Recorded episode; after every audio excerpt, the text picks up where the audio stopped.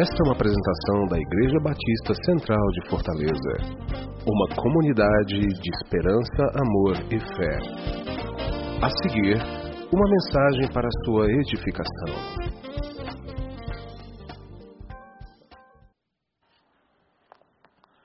Oi, eu sou José Edson.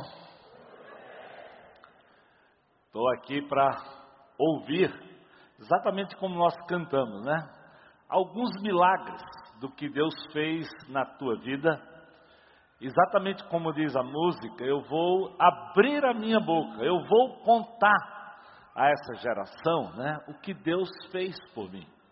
Hoje é dia de você e eu testemunharmos do poder de Deus. E com certeza nós vamos fazer isso também quando sairmos desse lugar. Nós, durante já alguns anos, essa igreja, pelo menos desde 2007, a gente vem todo janeiro fazendo a série Resoluções. E hoje nós vamos dar uma paradinha para, primeiro, ouvir talvez alguma coisa que você decidiu e conseguiu praticar e ser bênção para a sua vida ou quem sabe, ser um agente de milagres na vida daquelas pessoas com quem você cruzou, com quem você se encontrou essa semana ou durante esses anos. Eu vou tentar relembrar algumas das resoluções, mas antes disso, eu queria só ler um textozinho com vocês de um episódio na vida de Jesus, né? Sobre quando a gente faz um plano e o nosso propósito de executar. Abre tua Bíblia em Mateus 21, versículos 28 a 31. Mateus 21, versículos 28 a 31. Diz assim a palavra de Deus: O que acham? Havia um homem que tinha dois filhos. Chegando ao primeiro, disse: Filho, vá trabalhar hoje na vinha. E este respondeu: não quero. Mas depois mudou de ideia e foi. O pai chegou ao outro filho e disse a mesma coisa. Ele respondeu: Sim, senhor, mas não foi. Qual dos dois fez a vontade do pai? O primeiro, responderam eles. Jesus lhes disse: Digo-lhes a verdade os publicanos e as prostitutas estão entrando antes de vocês no reino de Deus. É interessante porque o que Jesus está tentando dizer aqui é porque havia às vezes muita coisa que o povo estava prometendo e não cumprindo. E aqueles publicanos, aqueles perdidos, considerados fariseus, às vezes nem estavam prometendo nada, mas eles estavam fazendo algo e quando viam Jesus, se interessavam pela mensagem, ao invés de duvidar, eles obedeciam. Então, durante anos, talvez eu e você temos ouvido, temos sido desafiados para tomarmos propósito, mas também é importante que a gente pratique aquilo que a gente se comprometeu. Além do mais, que a gente edifique os outros. E hoje nós queremos ouvir Aquilo que quando você foi desafiado, Deus lhe deu a graça de poder praticar, e hoje vai lhe dar a graça de poder nos abençoar através daquilo que Deus fez. Mas eu queria começar com uma coisa bem recente. Semana passada, quem lembra da resolução do pastor Alcimor? Olha aí. Foi eu decido o quê? Ser um portador de Milagres, olha aí. Qual é a resolução? Eu decido ser um portador de milagres. Você teve a oportunidade dessa semana ser um portador de milagres? Quem teve? Olha aí, tem muita gente aqui que durante a semana exercitou. Então, quem gostaria de compartilhar com a gente rapidinho qual foi o seu milagre? Tem gente aí com o microfone? Opa, vamos chegar aqui perto. Vem aqui, tem um aqui, tem outro cá. Vamos ouvir como é que Deus usou esse pessoal. Foi tão interessante, enquanto ele está chegando aí. Quando eu saí aqui domingo passado, depois do culto, muito abençoado, fui fazer uma compra num supermercado. Quando eu estacionei meu carro, eu vi um grito aí: Ei, da cabeça branca! Traz alguma coisa para mim comer, que eu estou com fome quando tu voltar do supermercado. Eu digo, rapaz, ouvindo tanto que eu tenho que ser um portador de milagre, não é possível que o cabeça branca desse tamanho, o camarada, olha como ele conseguiu ver rápido. Só faltou dizer, ei, cabeção da, camisa, da cabeça branca, né? Foi, foi melhorzinho. E quando eu voltei, eu tive a oportunidade de trazer uma comida para aquele homem e falar do amor de Deus, do plano de Deus para a vida dele. Então, às vezes é tão simples à medida que a gente é desafiado. O privilégio parece que Deus dá oportunidades para a minha vida, para a sua vida, para a gente poder abençoar outros. Então, vamos lá. Boa tarde, igreja. Eu sou o Gilberto. Eu sou grato a Deus e louvo ao Senhor porque Ele tem feito maravilhas nas minhas vidas. E eu pude ser portador de milagre há sete meses atrás. Eu fui morar numa vila ali no Eusébio. E logo quando chegamos lá, nós passamos a orar pela nossa vizinhança, eu e a minha esposa. E aí, com dois meses que nós estávamos lá, o Senhor nos deu a oportunidade de entrarmos em uma casa para orar pela saúde é, do marido de uma amiga da nossa vizinha. E aí, com 15 dias depois, nós é, fizemos um encontro facilitador e, para a glória de Deus, nós alcançamos essa família para Jesus. Está aqui conosco. Amém. Né, um casal abençoado. Glória a Deus. E aí, esse mesmo desafio eu fiz para esse casal que a gente ganhou há poucos dias, de orarmos pelo terceiro vizinho da terceira casa lá. E aí, para glória de Deus, agora, quinta-feira passada, essa vizinha nos convidou para orarmos na casa dela e com um pequeno grupo que estava sendo lá em casa nessa quinta-feira, também pudemos entrar na casa dessa vizinha, oramos e proclamando Jesus na vida daquela, daquela moça lá. E eu creio que logo, logo ela vai estar aqui conosco também. Amém. Glória a Deus. Amém. O milagre de compartilhar e testemunhar e ver pessoas conhecendo Jesus. Que privilégio. Boa tarde, igreja. Meu nome é Isa tudo bem? Eu vou falar de um episódio que aconteceu ontem. A minha amiga ligou às 7 horas da manhã, pedindo para eu me dirigir a um hospital público, que o irmão dela estava com a crise de apendicite. Eu não sei porquê, né? Porque médica eu não sou, mas tudo bem. Aí eu levantei, fui lá ver o cenário. Quando cheguei lá, o irmão dela estava no frotinha da, do Antônio Bezerra. Ele era prioridade para ir para o centro cirúrgico, só que tinha cirurgião, centro cirúrgico, não tinha sala de recuperação. E crise de apendicite, acho que todo mundo sabe que chega um estágio que se ela inflamar, pode até ir a óbito, né? Aí eu falei com os médicos, ele falou assim, olha, não, tem o que fazer não. Se você for para o HGF é pior. Se eu te mandar para outro frotinha, pode o cenário lá ainda ser mais difícil. Aí eu falei, deixa eu falar com a enfermeira. Aí a enfermeira chegou, aí eu falei, olha, a situação é essa, sabe que é grave. Desde quinta-feira que ele já está diagnosticado com essa crise. O que é que a gente faz? Ela assim, não tem o que fazer. Eu disse, qual a previsão? Ela disse, não, quando os, os traumatologistas ou os cirurgiões chegarem para dar alta. Mas também eu não tenho previsão. Eu disse, se chegar um tiro, facada e atropelamento, ela vai ser prioridade na frente do seu primo. Eu, eita. Disse, tudo bem. For, aí ela falou assim, mas se eu fosse você, eu deix, se fosse meu parente, eu deixava ele aqui. Aí eu liguei para minha amiga, disse, olha Dani, a situação é essa, até para você fazer particular, que é muito caro, fica em torno de 7 mil, 6 mil, você ainda vai ter dificuldade. Ele está no lugar certo, só que as circunstâncias são essas. Só nos re... Aí foi quando a gente falou assim, só nos resta colocar nas mãos de Deus. Eu disse, é, só Deus. Então vamos orar. Aí levantei, quando eu desliguei a, li... a ligação com ela, que eu cheguei lá, a enfermeira olhou para mim e fez, ok. Eu, ok, o que? Ela disse, vai dar certo, seu primo já vai para o centro cirúrgico. E foi interessante que foi exatamente no momento que a gente resolveu colocar nas mãos de Deus, que tudo deu certo. Amém. Amém. Glória a Deus. Senhor é bom.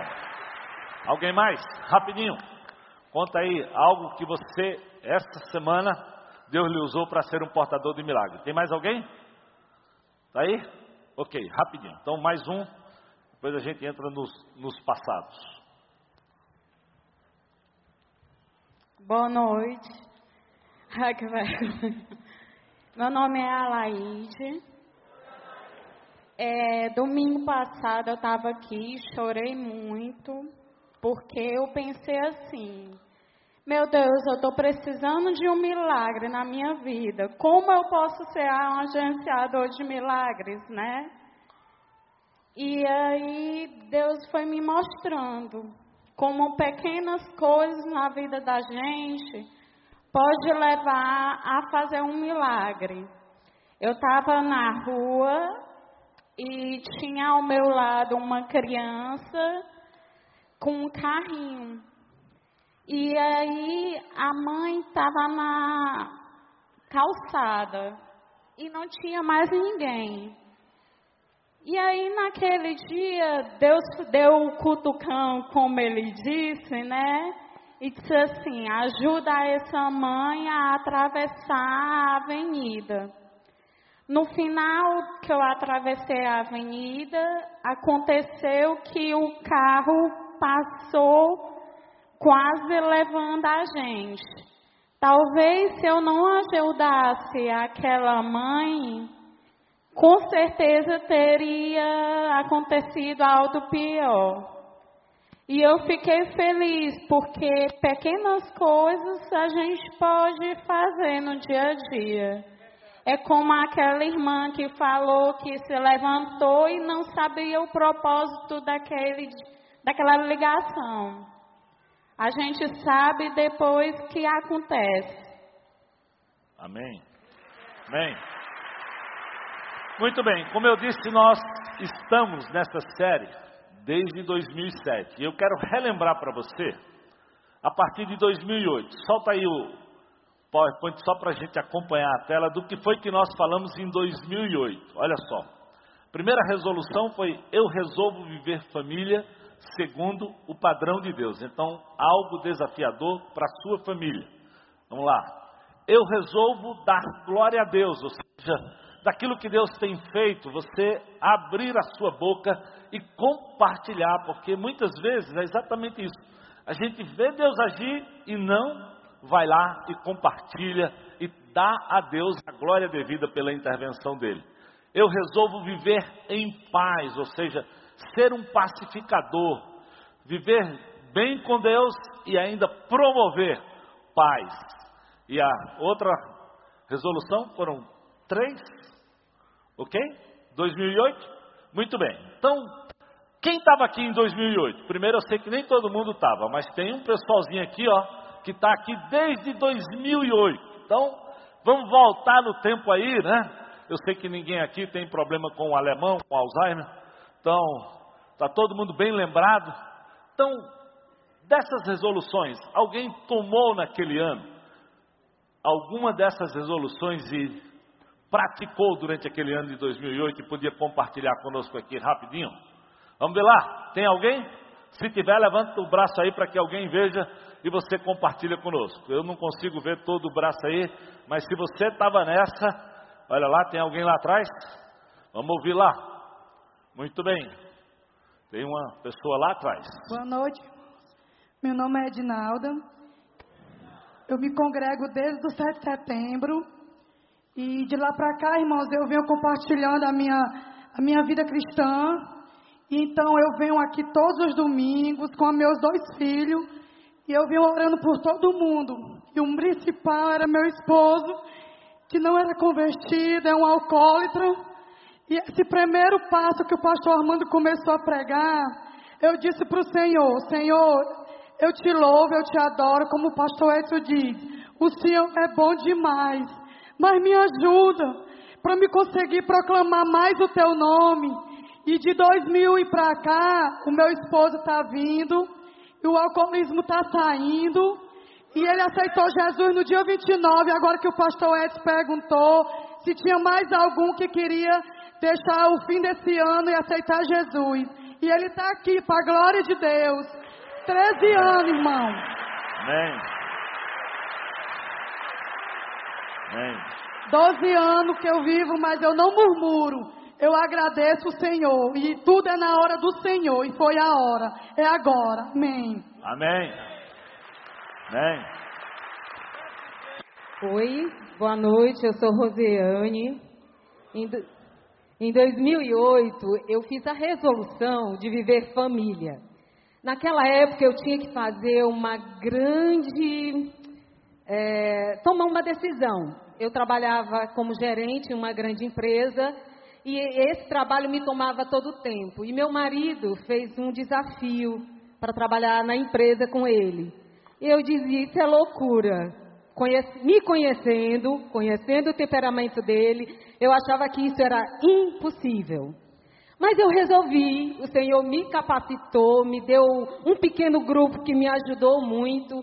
E para a glória de Deus, eu fiz a decisão de sair e cuidar da empresa com ele. E viver família, cuidar mais dos meus filhos. E para a glória de Deus, o Senhor restaurou a minha família. Amém. Ele nos deu um ninho de amor. O ringue que existia na minha casa foi substituído por um ninho de amor. Amém. Glória a Deus. Aleluia! Amém. Deus é bom. Milagres acontecem. A minha Glória a casa é de verdade um retrato do milagre de Deus. Amém. Quando a gente se coloca na, na brecha, Ele faz a obra e estamos aqui, para a glória de Deus. Amém. Glória a Deus. Vamos olhar para 2009, ok? Vamos lá, solta aí as resoluções de 2009. Vamos ver se tua memória está boa. Eu resolvo pertencer ao corpo de Cristo.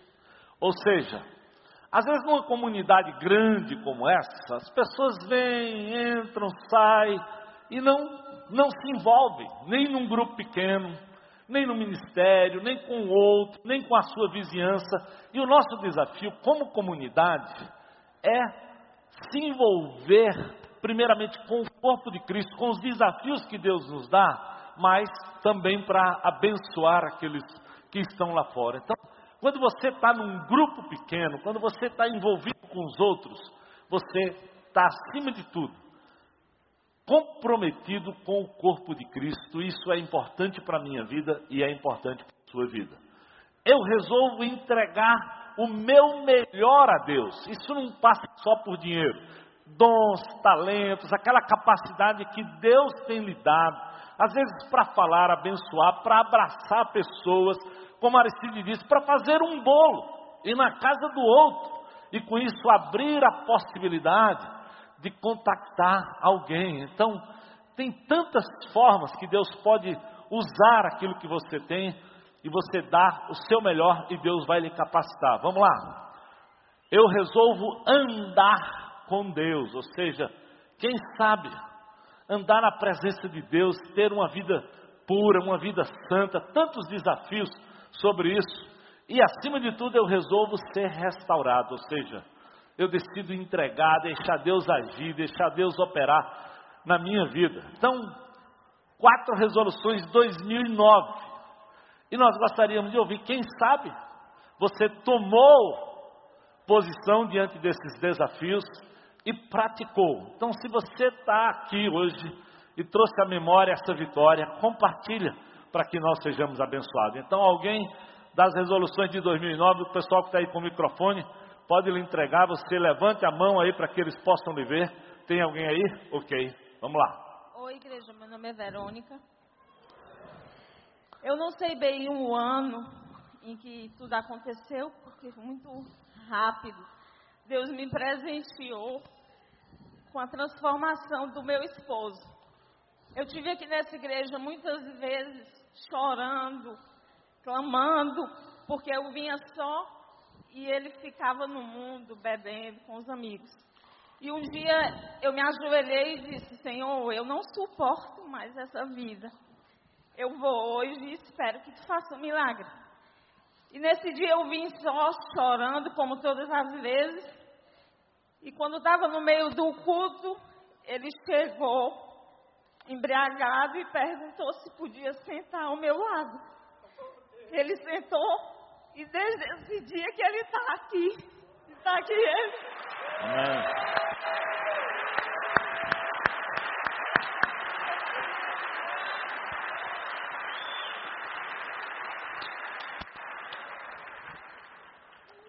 Amém.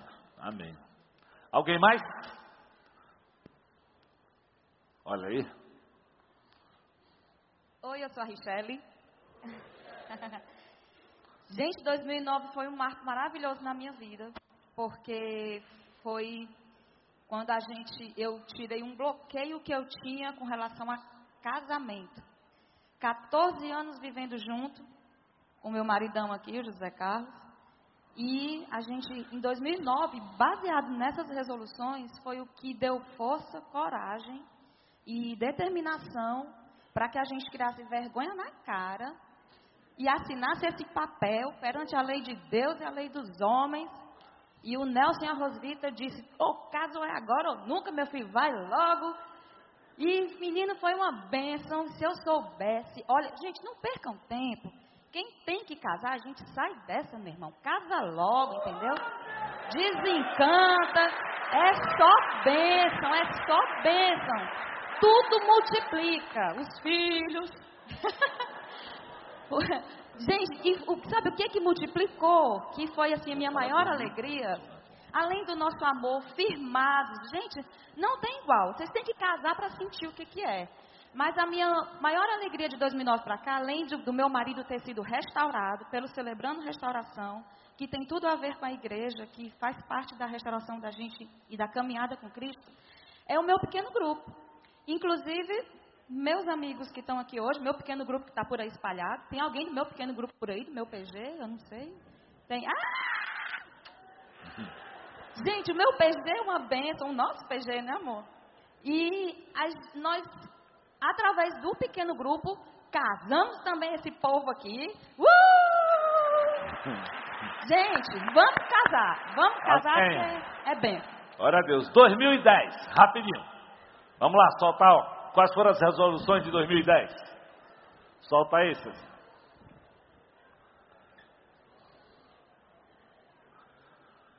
Eu decido conhecer a Deus, ou seja, quem sabe fazendo uma leitura bíblica, buscando realmente o conhecimento de Deus, né? Eu decido falar de Jesus do meu jeito. Ou seja, Deus te deu dons, talentos e há muitas maneiras, muitas maneiras.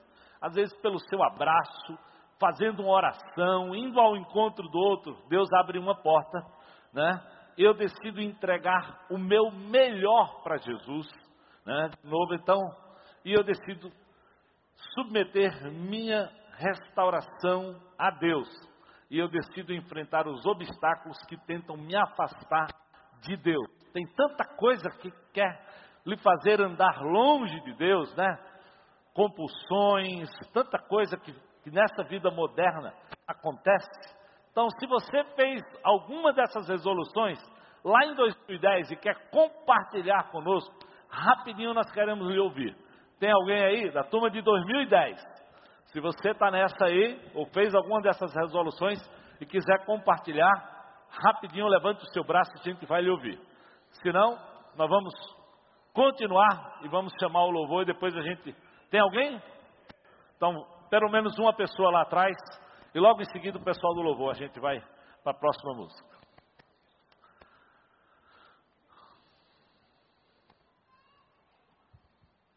Olá, boa noite. Meu nome é Mário. Pois bem, em 2010 eu resolvi ler a Bíblia. Eu tinha alguns amigos músicos e eu era músico também. E eu via aqueles músicos muito felizes e o pessoal não ficava triste, nem. Não sei, era um povo diferente. E de lá para cá, já desde 2010, que eu parei de beber e parei de usar cocaína. Amém. Amém. É, ninguém na minha casa colocava fé nisso, que eu ia conseguir. Nem meu pai, nem minha mãe, nem minha namorada na época, que hoje é minha esposa e se converteu também. E, e eu tô aqui para provar. Amém. que se você quiser, meu irmão, você consegue. O que está com você é maior do que está aí fora. Diga ao cansado, né? Diga ao abatido. Jesus veio para salvar. O pastor Alcimão nos lembrou. Esse é o maior milagre. Às vezes as pessoas dão tanto valor a curas e a uma série de coisas e esquece que o maior milagre que Deus pode fazer na vida de uma pessoa é quando ele realmente confessa Jesus como Senhor e Salvador. Muda a família, muda a vida pessoal, muda aquela pessoa no trabalho, muda ele na vizinhança. É o maior dos milagres. Então, pondere sobre tudo isso. Deus quer te usar. Você tem que abrir a boca e testemunhar aquilo que Deus tem feito através da tua vida. Então, agora nós vamos olhar, ó, 2011, 2012 e 2013. Rapidinho, 2011, solta lá. Eu decido ler a Bíblia. Eu decido abençoar o meu próximo. Eu decido ter esperança, né? Às vezes a gente vive num mundo tão cheio de problemas, tanta notícia ruim. Se você não tiver cuidado, se você não focar no Senhor, você vai ficar desanimado. E esperança é uma coisa que vem lá do alto. A Bíblia diz que quando a gente ora, Deus renova as nossas esperanças. Eu decido seguir a Jesus, ou seja, não simplesmente ser amigo à distância, mas seguir, andar perto, confessá-lo, enfim, ouvir a voz do Senhor. Quem aqui estava aqui nesse período e quem sabe tomou uma dessas resoluções naquele ano e quer compartilhar conosco hoje. Então é sua oportunidade. Pessoal de 2011, tem alguém aqui? O Zé? Vamos lá. Oi, eu sou o Zé Carlos, boa noite. Discípulo de Jesus, em restauração, vivi cinco anos no Celebrando Restauração, é, como líder da sala de ira, e hoje eu me considero bem restaurado, né? E eu leio a Bíblia desde 2010.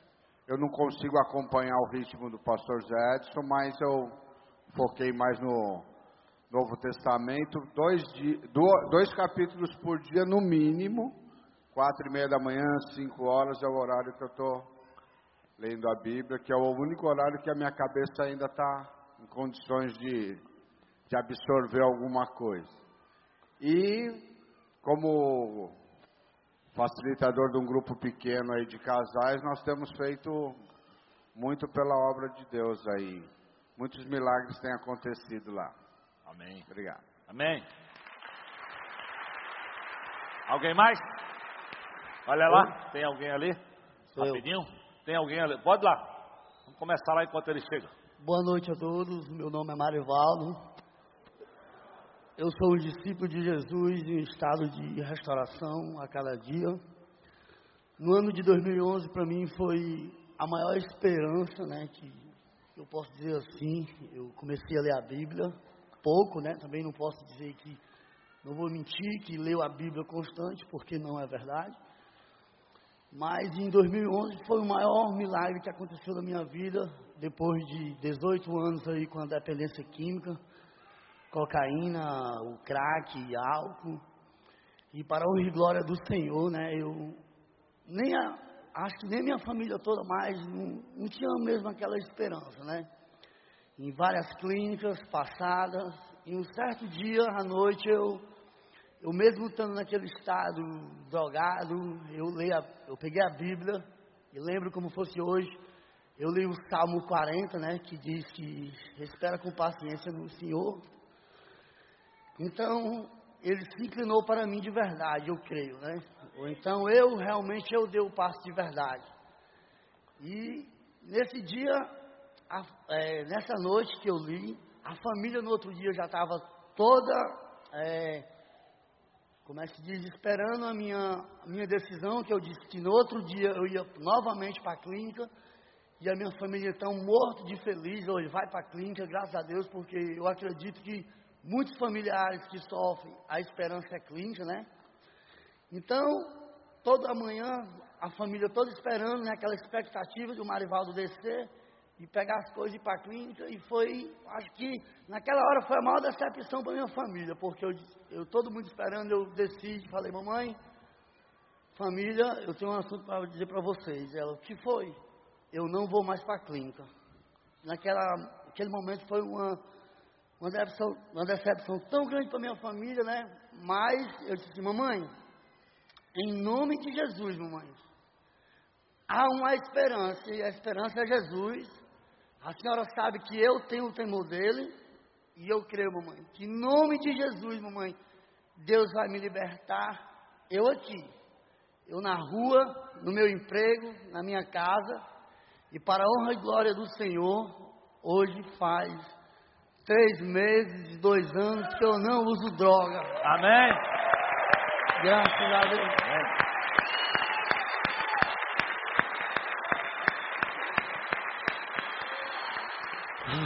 Ó, eu Obrigado. quero pegar esse testemunho aqui para dizer assim, ó. Quem aqui quer receber bênção? Seja sincero, vai. Tá vendo aí? Sabe como você pode receber bênção todo dia? Não precisa ir para o culto, não. Faça o culto em casa. Leia a Bíblia e diga assim: Deus, fala comigo. Eu te garanto que Deus vai te abençoar. Te garanto. Deus vai te abençoar, meu Pastor, amigo. pastor, Tá aí, ó. Nada contra a clínica, nada contra o culto. Pastor. Nós somos chamados para uma vida de adoração pessoal. Diga lá, querido. pastor, eu quero, de vo- eu quero dizer para o senhor e para a igreja que o mais, assim, o milagre maior, pastor, foi no próprio meu quarto. O quarto que eu usava, o quarto que eu amanhecia daquele estado, com ponta de cigarro, latas amassadas, cachimbos. E hoje, pastor, para honra e glória do Senhor, lá eu determinei que o meu quarto é o encontro de oração durante a minha família. Isso aqui é o que essa igreja vive ensinando e dizendo.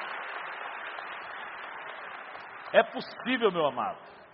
Infelizmente, a nossa herança do catolicismo ainda liga muito o cristianismo ao templo, mas é possível em casa você diante de Deus receber a bênção poderosa e ter a vida mudada. Amém? Vamos lá, mais uma pessoa rapidinho aqui.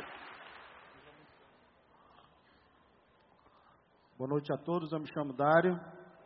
É, final de 2009, eu cheguei nessa comunidade, fui acolhido por essa comunidade e teve uma pregação do pastor José Edson falando sobre a palavra de Deus. E eu, como dependente químico, naquela época ainda caído nas drogas, é, recebi essa palavra que incomodou meu coração e em janeiro de 2010 eu tomei a resolução de parar de usar drogas.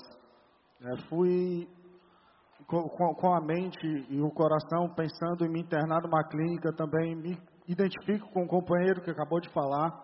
Fui desafiado por meu líder de grupo pequeno de que eu deveria parar e tomar essa decisão aqui fora.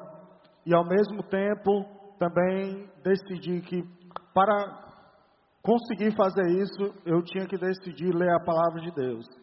E pela glória de Deus, eu estou há três anos limpos da, limpos, limpo da droga e há quatro anos que eu tenho sido abençoado pela palavra de Deus, eh, lendo a Bíblia diariamente e já estou entrando agora no quinto ano, lendo novamente, pois ela me ajuda a identificar, a identificar minhas falhas de caráter e entender eh, que eu preciso de mudança todos os dias da minha vida.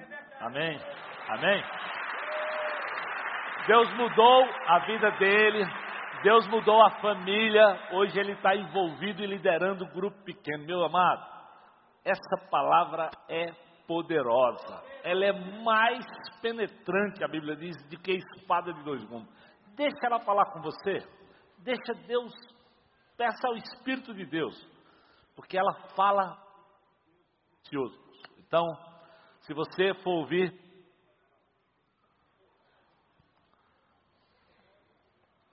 Pode. Oi, pastor. Eu estava sentado, queria dar esse testemunho da vida desse amado, mas um pouquinho que- que quieto. E ele se levantou, eu quero dizer para essa igreja, que esse homem, depois do retiro espiritual, que eu fiz o convite para ele participar do meu PG, ele chegou na, na, no nosso pequeno grupo bem arrebentado. E eu resolvi simplesmente amá-lo. E eu ministrava para ele a palavra de Deus, ele dizia que era uma lenda. Depois dizia que não acreditava. Eu encostei a Bíblia e falei, vou te amar como você é e como você está, cara. Eu vou cuidar de você. E fui amando, amando, amando, amando. Depois de um certo tempo, na oração, com imposição de mãos, Deus libertou ele por oito meses. Nesse período, ele passou no concurso do BNB, segundo lugar. Depois desse tempo todo, ele veio a cair. E eu falei: Ah, não. Tem uma arma que o inimigo não vai poder nunca derrubar: é o amor. Eu vou continuar amando. Jejum e oração pela vida do Dário. Jejum e oração. Convidei a esposa dele no último dia para entrarmos em jejum e oração pela vida dele. E Deus levantou esse homem de uma forma tremenda. Que hoje ele foi, ele foi meu aprendiz, hoje já multiplicou o pequeno grupo em três a família restaurada, Amém. ele está em pé para a glória de Deus. Amém. Amém. Amém. Glória a Deus. Vamos agora para o próximo, né? 2012. 2012. Está chegando lá. Eu decido me comunicar com Deus, né? Quem sabe?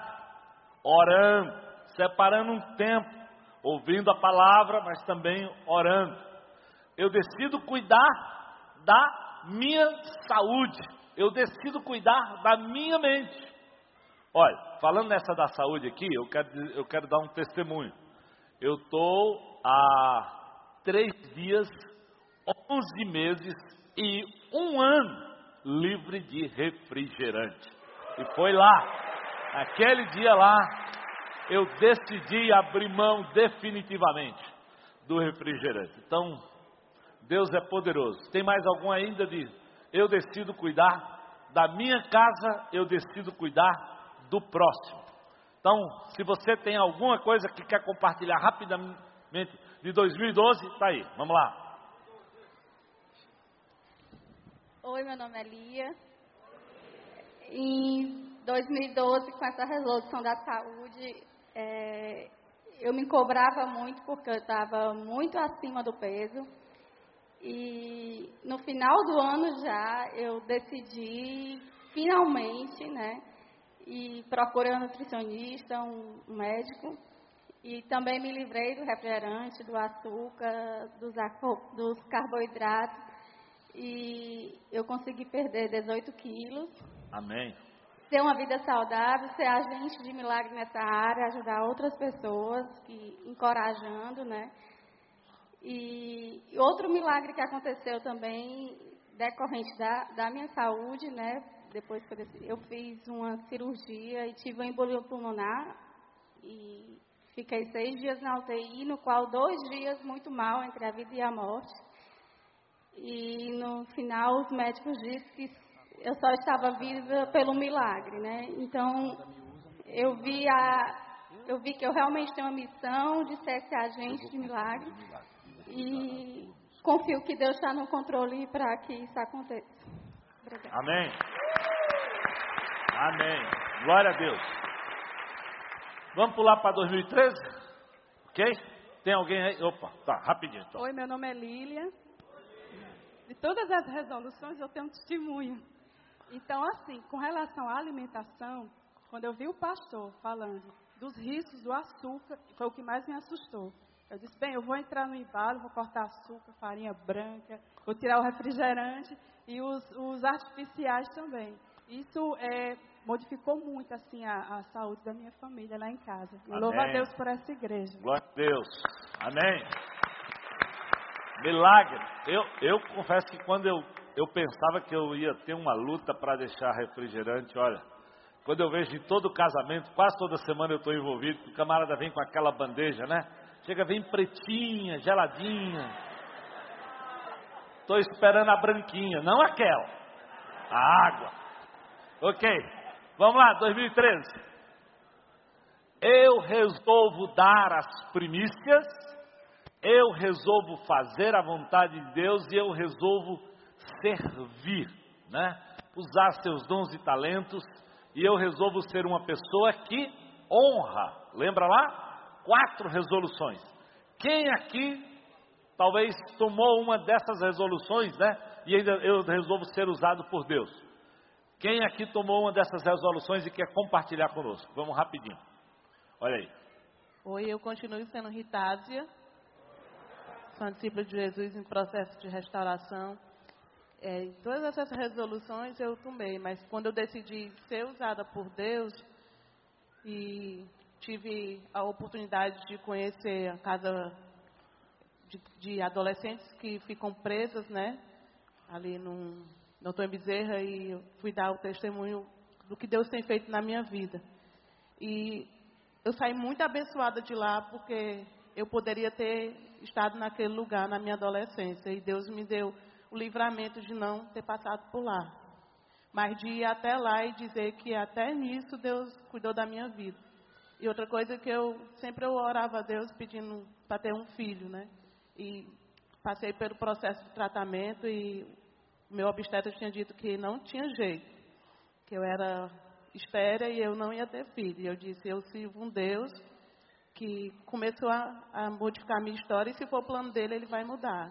E hoje eu tenho um estéreo de quatro meses, para a honra e glória do Senhor. O Daniel Filho, né? Então, é muito bom ser usado por Deus e seguir esse Jesus que é tão lindo, maravilhoso e faz coisas que a gente nem, nem espera. É, sou muito grata por esse privilégio de ser amada e de Deus, às vezes, ainda me mimar tanto, de tanto trabalho que eu já dei para Ele, para essa igreja. E obrigado pela família da fé que me ama e ainda cuida de mim e me aceita como sou. Eu amo vocês. Amém. Vamos ouvir aqui o último. Eu sou Rose, uma discípula de Jesus em processo de restauração. Eu decidi servir. Eu tenho servido num bairro vizinho meu, uma senhora que tem Alzheimer. Toda vez que a filha dela tem que sair, eu vou para a casa dela ficar com a anciã de 82 anos e tem Alzheimer. Então, para mim tem sido assim muito bom, porque nas minhas limitações Deus tem me dado graça de fazer algo para alguém tão carente. Amém. Amém. Glória a Deus. Oi. Vamos lá. Oi, pastor. Opa, só mais um, rapidinho então. Eu sou o Ritásio, irmão da Ritásia. E, assim, a minha resolução foi servir, né? Deus tem sido muito gracioso comigo, eu tenho algumas profissões e eu recebi, resolvi servir ali no Reciclando Vidas. É, trabalho há 19 anos na área de saúde e conheço muito bem a dificuldade da, de quem precisa. Eu sei muito bem o que aquela moça falou quando estava com o irmão lá, com, com a crise lá de apendicite. E uma coisa muito interessante ali no Reciclando Vidas é que o Reciclando Vidas trabalha com pessoas que moram na rua, né? Pessoas que têm pouco conhecimento de cuidar do corpo, da mente. E a gente teve a oportunidade aí de estar à disposição é, no ano de 2012 e 2013, é, levando esses moradores de rua ao Hospital São José, com doenças infecciosas contagiosas, levando as UPAs, aos Gonzaguinhas, aos Frotinhas. E foi um momento gracioso que Deus me mostrava um milagre atrás do outro. Né? Eu que era um ateu convicto, né? Eu estudo filosofia desde os 10 anos de idade. Conheço todos esses loucos aí que negaram o Senhor. E eu louvava até alguns deles, né? E certa vez eu me encontrando com o Senhor na minha solitude, eu disse: Se tu existe, tu vai ter que me provar. Né? Então eu fiz esse desafio a Deus. Então, assim, eu quero ver o um milagre, né? Então esse foi o desafio que eu fiz a Deus. Amém. E servindo ali, eu vi uma cascata de milagres, né? Eu lembro bem, assim, só para citar um, que hoje, graças a Deus, está andando em novidade de vida com Jesus Cristo. É uma pessoa que eu fui buscar, que foi amada por um pequeno grupo dessa igreja, morando na rua, estava com só doenças é, é, contagiosas, infecção contagiosa, ele tinha bem umas três. Né? Nós passamos vários dias ali no Hospital São José, onde o Senhor curou esse homem de, de todas essas doenças, além de outras, né? Só um aqui para não expor o irmão, né? É, uma delas era a tuberculose, né? Foi curado, né? Foi uma dificuldade também conseguir os remédios, porque falta o remédio na rede pública. e com muita oração, com muita dedicação, é, o Senhor fez uma cascata de milagres ali. E eu sou Amém. muito agradecido ao Senhor por ter feito parte dessa história. Amém, Ritage, pelo compartilhar. Glória a Deus, glória a Deus. Vamos lá. Ainda de pé, pode continuar de pé. Nós vamos ler em João capítulo 4, do versículo 1 ao 30 e depois do 39 ao 42. Abra sua Bíblia lá. João, Evangelho de João, capítulo 4, do versículo 1 ao 30 e depois do 39 ao 42. Diz assim a palavra de Deus: Os fariseus ouviram falar que Jesus estava fazendo e batizando mais discípulos do que João, embora não fosse Jesus quem batizasse, mas os seus discípulos. Quando o Senhor ficou sabendo disso, saiu da Galiléia e voltou uma vez mais, saiu da Judéia e voltou uma vez mais à Galiléia. Era-lhe necessário passar por Samaria. Assim, chegou a uma cidade de Samaria chamada Sicá, perto das terras que Jacó dera a seu filho José. Havia ali o poço de Jacó. Jesus, cansado da viagem, sentou-se à beira do poço. Isto se deu por volta do meio-dia. Nisso veio uma mulher samaritana tirar água. Disse-lhe Jesus: Dê-me um pouco de água. Os seus discípulos tinham ido à cidade comprar comida.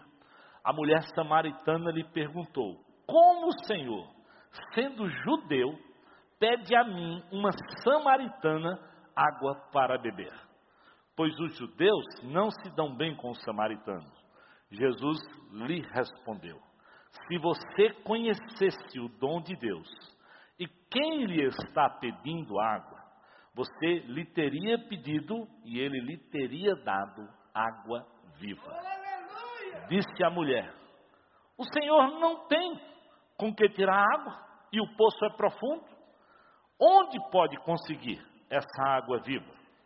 Acaso o Senhor é maior do que o nosso pai Jacó, que nos deu o poço, do qual ele mesmo bebeu, bem como os seus filhos e o seu gado?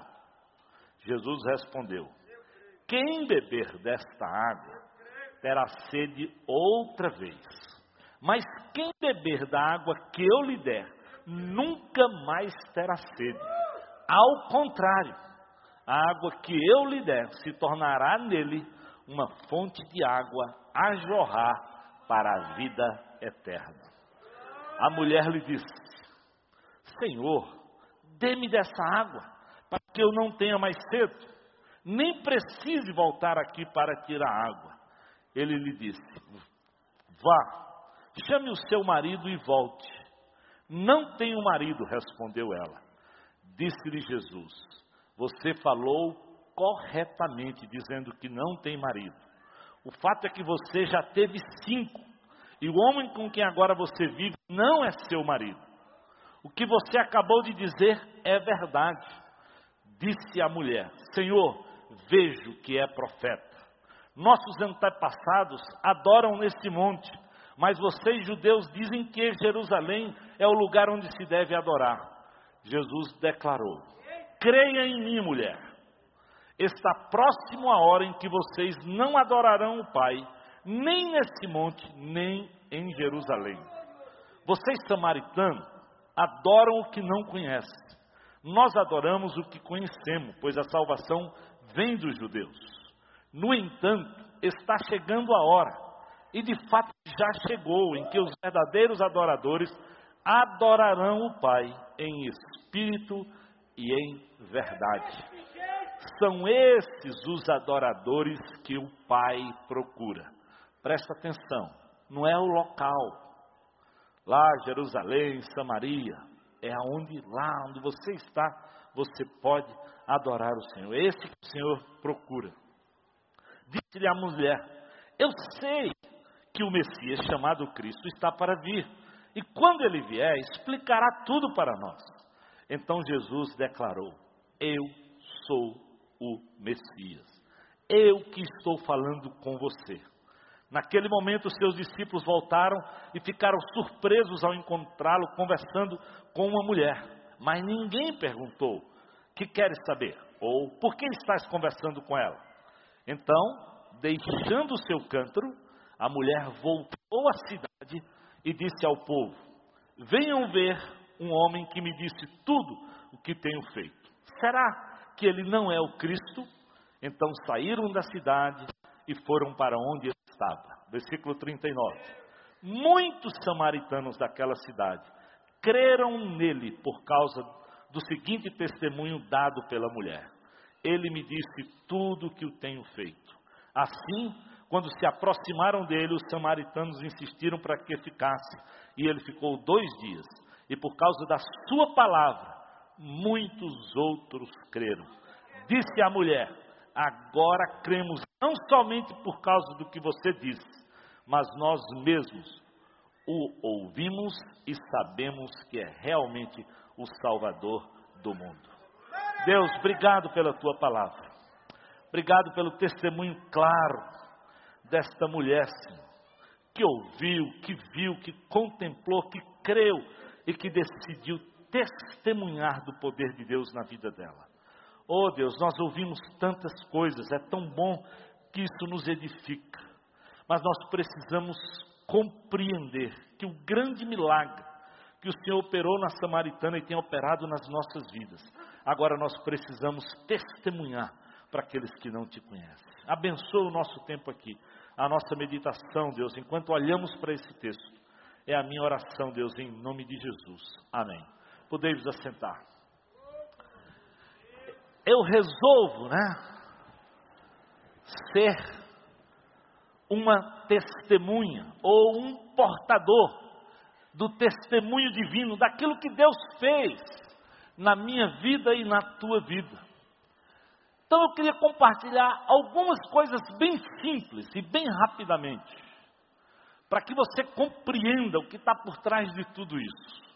A primeira coisa que você precisa saber, se você quer ser uma testemunha e um portador exatamente desse milagre da salvação, é não deixe se enganar achando que você tem que possuir um conhecimento muito profundo para testemunhar ou para falar do amor de Deus para as outras pessoas. Esse texto da Samaritana é muito claro. Essa mulher não entendia praticamente nada. Ela tem um encontro com Jesus. E à medida que ela conversa com Jesus, é tão claro que ela só olhava exatamente no ângulo aqui dessa terra. Ela diz: Você, eu sou uma samaritana, você é um judeu, como é que você me procura? Ela está muito mais focando no problema humano, no problema que havia entre, desde a divisão das doze tribos, uns ficavam adorando em Samaria, outros adoravam lá em Jerusalém, por isso Jesus fala dessa situação. Problema dos judeus com os samaritanos. Em João 4, versículo 10, 12, além de focar no problema, ela foca na água. Ela diz para Jesus assim: se você conhece, ele, ele respondeu: se você conhecesse o dom de Deus, quem está lhe pedindo água, você lhe teria pedido e ele lhe daria água viva. Ela está pensando só naquela água do poço. Ela olha para Jesus e diz: Como é que pode? Você está falando de uma água viva, você não, você não tem a corda, você não tem o balde, a coisa é profunda, o poço está lá embaixo. Tudo começou com um absoluto desconhecimento. Que Jesus estava falando era do ponto de vista espiritual, era das coisas lá do alto. E essa mulher muito simples, sofrida pela vida, vem falando do, da realidade, do coração dela, do que ela estava vivendo. É interessante que em João 4, versículo 22, aí conforme nós cremos, Jesus diz: Os samaritanos adoram o que não conhecem. Então eles não conheciam e ela não conheciam também. Ela é tão sincera que lá no versículo 29 ela diz assim: Venham ver um homem, será que ele é o Cristo? Ela não tinha certeza, mas ela decidiu ir lá e testemunhar do que ela tinha ouvido a princípio de Jesus. Às vezes nós temos visto e ouvido tantas coisas, tantas coisas, e não compartilhamos, e não pensamos. Então, querido, não fica esperando que você conheça muito, que você faça um curso, que você. Não, falar de Jesus é daqueles que, quem sabe, já leram a Bíblia inteira, para aqueles que estão na igreja há muito tempo, não. O desafio é que você conte aquilo que Deus tem feito na tua vida. Só, só. Nós acabamos de ouvir vários testemunhos semelhantes a esse, de pessoas que simplesmente ouviram oraram e Deus foi lá, agiu, usou mulher, usou homem para mudar a própria história e às vezes a história da sua própria família. E quem sabe de fora, como ele disse aqui, eu vim conheci lá num, num bairro, compartilhei. Lembra da, daquilo que nós ouvimos no dia 29? Aquele jovem, né? Ian que simplesmente na comunidade resolve se envolver com aquelas crianças e Deus foi mandando mais crianças e ele foi buscando saída, buscando os próprios recursos, mas falando do amor de Deus para aquela comunidade e para aquelas crianças. Então, querido, não precisa muito conhecimento. É simplesmente você compartilhar aquilo que Jesus tem feito na tua vida. É você compartilhar aquilo que o próprio Jesus diz: olha, quem beber desta água vai fluir dele, uma água viva, nunca mais terá sede. Se você falar dessa água, se você falar desse Deus, você vai ver que coisas tremendas Deus pode fazer. Então, não fica com medo pelo que você não conhece, pelo que você não tem. Essa é a primeira coisa. Segunda grande atitude, ou aquilo que é necessário para você, é dependência total de Deus.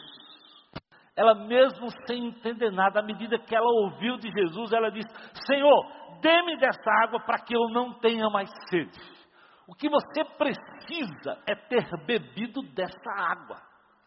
É ter conhecido que se você conhecer o poder de Deus, não tenha como você ficar calado. Não faz sentido alguém conhecer Jesus, andar com Jesus, experimentar dessa água viva. Lembra do que o Senhor Jesus deixa claro? Ela vai jorrar, não tem como ficar. Se você conhece, se você confessou Jesus, querido, e, e, e continua calado, alguma coisa você tem que repensar, porque não faz sentido de acordo com o ensino da palavra de Deus, nem na vida dessa mulher. Naturalmente, é colocado para fora, de forma simples. Lembra daquele cego?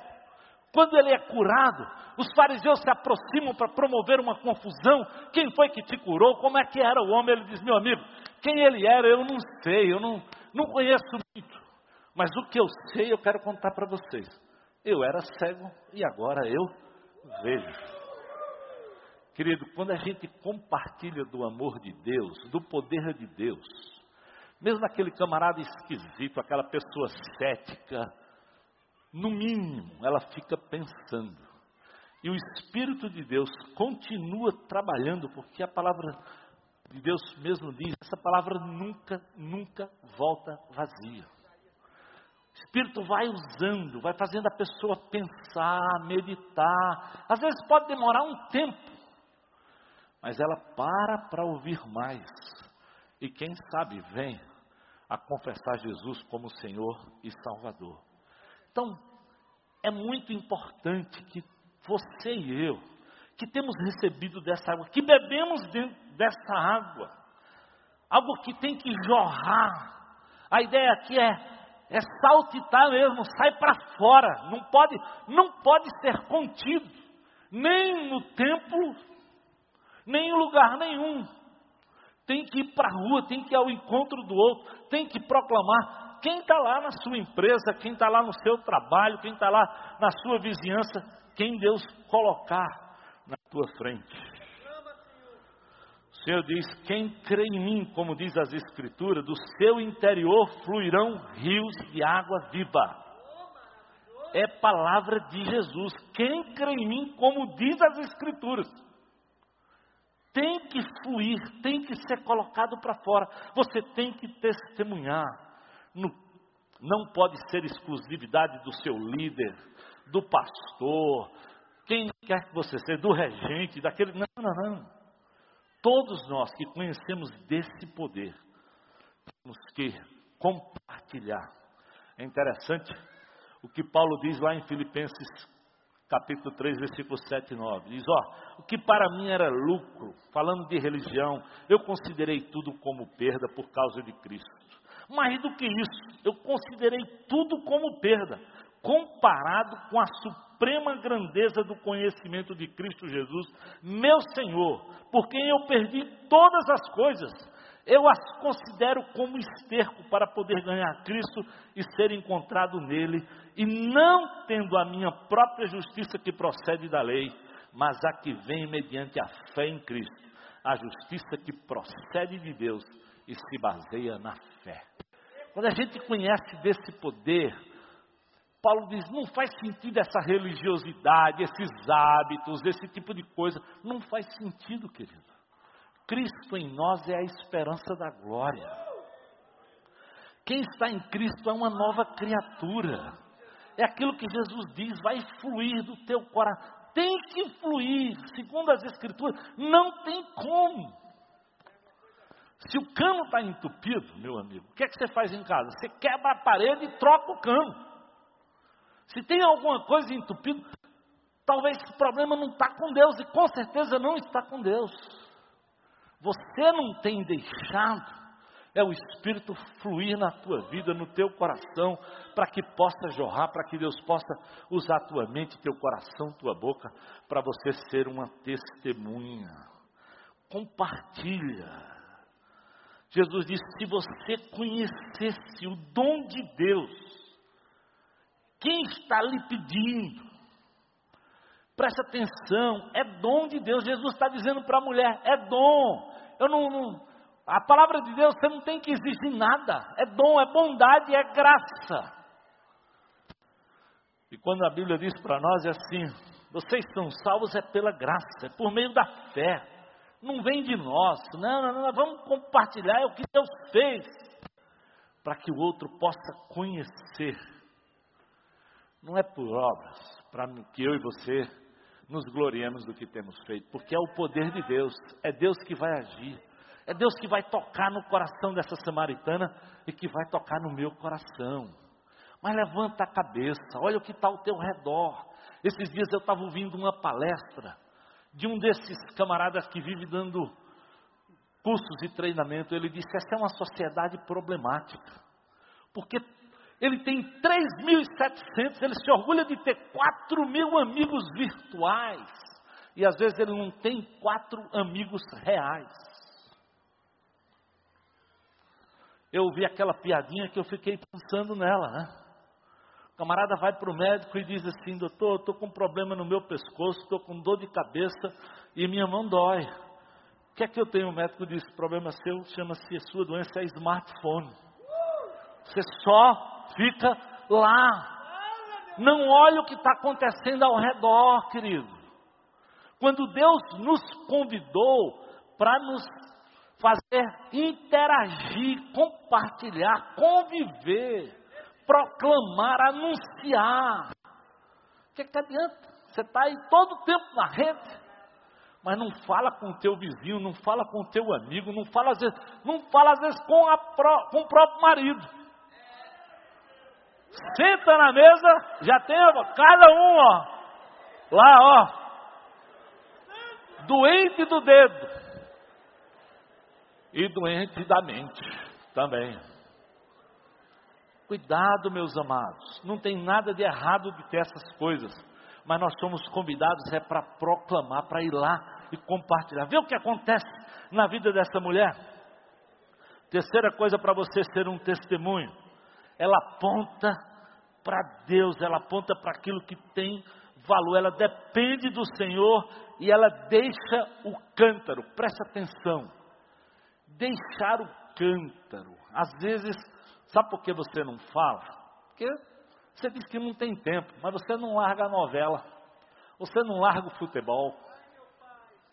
Você não larga, quem sabe, aquela pelada que você vai duas, três vezes por semana. Você não tem tempo. Às vezes nem para o filho, nem para a esposa, ou, ou nem para o marido. Para as coisas mais básicas. Essa mulher deixa o cântaro.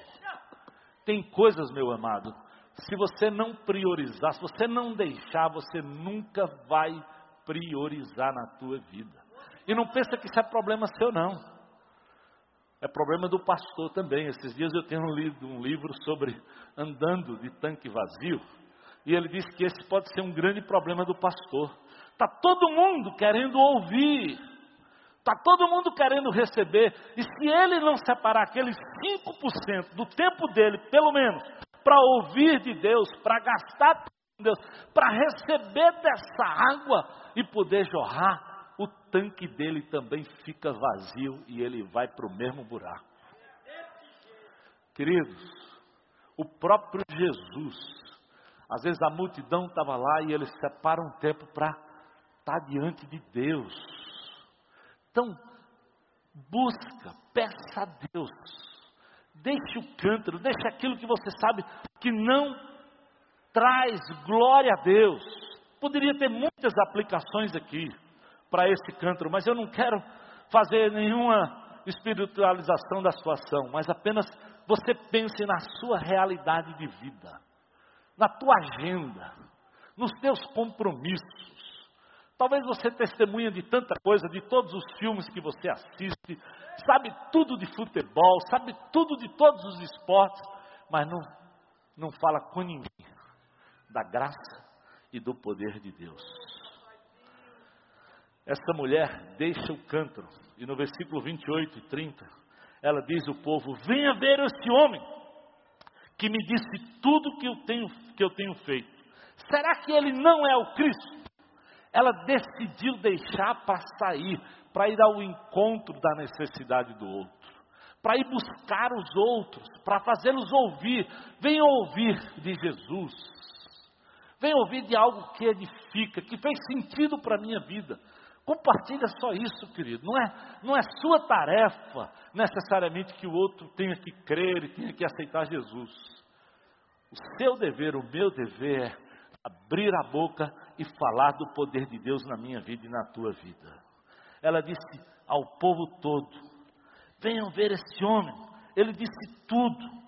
Convide alguém para ouvir a palavra. Quem sabe, na sua casa, na sua reunião, à medida que você almoça com alguém, Olha o resultado do testemunho dessa mulher, sem nenhum grande conhecimento, mas que decide fazer aquilo que é certo, com uma vida sofrida, cheio de problemas, cheio talvez de desilusões de todos os, os homens que passaram pela vida dela. O resultado é muitos samaritanos, de versículo 39, daquela cidade creram nele por causa do testemunho dado pela mulher. Presta atenção. Muitos creram nele pelo testemunho dado por esta mulher. Quem sabe em 2014, Deus vai lhe usar para você testemunhar do que Deus tem feito na tua vida, como essa mulher testemunhou, do que Deus tinha feito na vida dela. Não se preocupe de falar muita coisa biblicamente, não. Fale apenas do poder de Deus na tua vida, naquilo que faz sentido para você, e deixa o resto com o Espírito de Deus. À medida que aquela mulher se dispôs, testemunhou, muitos samaritanos creram nele. Então, meu amado, quem sabe, este é o ano que você vai experimentar desse poder de Deus, vai andar com Jesus, vai beber dessa água viva todo o tempo, para que através da tua vida e da minha vida possa jorrar e muitos outros possam conhecer desse poder de Deus que está na pessoa de Jesus. Deus, obrigado pela tua palavra, Deus. Obrigado por tudo aquilo que nós ouvimos.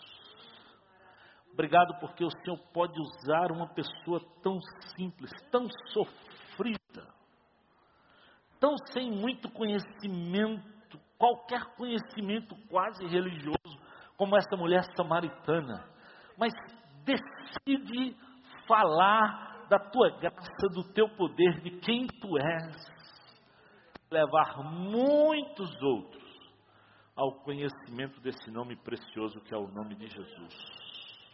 Oh Deus, abençoa o nosso tempo, as nossas vidas, o ano de 2014, Senhor. Nos usa, nos usa, Deus. Conforme nós temos cantado, esse poder habita em nós, Deus. Esse nome precioso, essa cura da alma está dentro de cada um de nós que é Jesus. Oh Deus, nos usa para trazer cura como o Senhor usou essa mulher. E eu quero nessa noite, talvez você está aqui e ainda nunca recebeu essa cura, esse poder de Deus, esse milagre de Deus. Mas hoje você está aqui e diz, pastor, eu vim para entregar a minha vida a Jesus. Eu quero receber esse milagre. Eu quero que esse poder também transborde através da minha vida. Eu quero hoje entregar a minha vida a Jesus. Se alguém no nosso meio, aí onde você está, levanta a mão bem alto, nós queremos agradecer a Deus pela tua vida. Aleluia! Glória a Deus! Estou lhe vendo lá. Amém! Amém! Amém! Amém! Amém! Há mais alguém aí onde você está? Lá atrás, você na tendinha, você aí na internet, você que está perto, levanta, dê um abraço nesse pessoal. Vamos ficar de pé. Tem mais alguém? Aí onde você está, diga, pastor, eu estou nessa, eu estou entregando minha vida a Jesus. Oh Deus poderoso, Deus abençoador. Mas eu quero também fazer um apelo para você que é crente em Jesus. Com certeza, se você tem Jesus no coração, é sua oportunidade. O desafio é: se esse poder habita na tua vida, assim como essa mulher samaritana, você está dizendo, pastor, eu resolvo ser uma testemunha, eu resolvo ir lá em Samaria, lá nessa cidade, lá no meu condomínio, lá no meu bairro e falar do poder de Deus. Se você está tomando esse propósito, também levante a mão, eu quero orar por você. Oh Deus, glória a Deus, abençoa o teu povo, Deus. Usa tudo isso, Senhor, para a tua honra e para a tua glória. Oh Deus, você que está perto daqueles que aceitaram Jesus, dê aquele abraço dele, dê as boas-vindas e depois desse culto, depois dessa música, leve eles lá no espaço conexão para que eles possam ouvir ainda mais desse poder de Deus. Vamos encerrar com essa próxima música. Vem, Jesus. Vamos lá. Que a justiça flua como um rio. Que o amor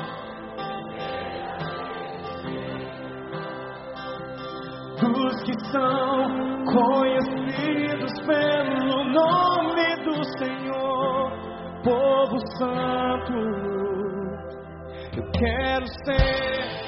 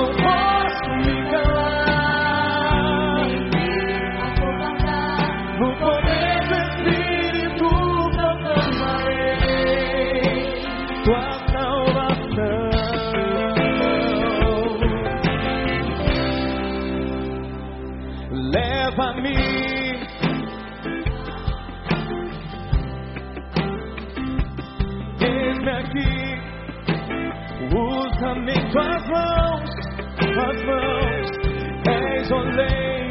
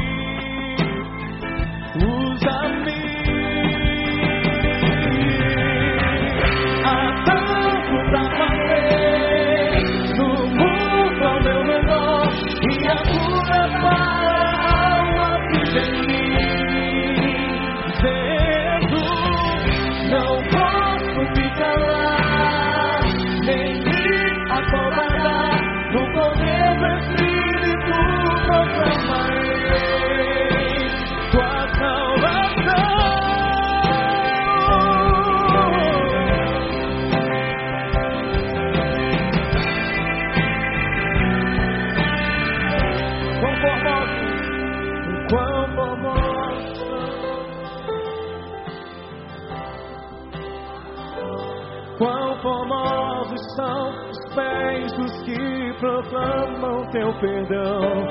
Quão formosos são os pés dos que. Oh.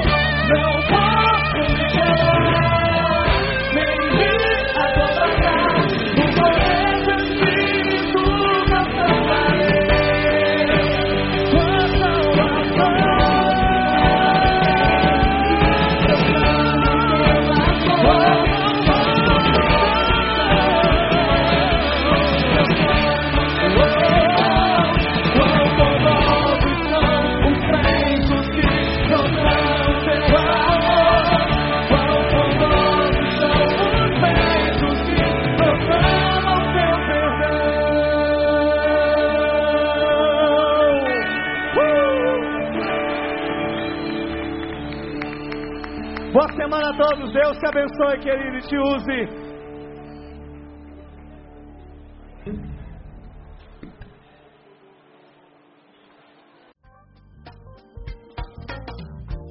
Você ouviu uma mensagem produzida pelo Núcleo de Comunicação Audiovisual da IBC, que conta com um vasto catálogo de mensagens em áudio e vídeo. Para maiores informações, passe um e-mail para nca.ibc.org.br ou ligue 85 3444 3643.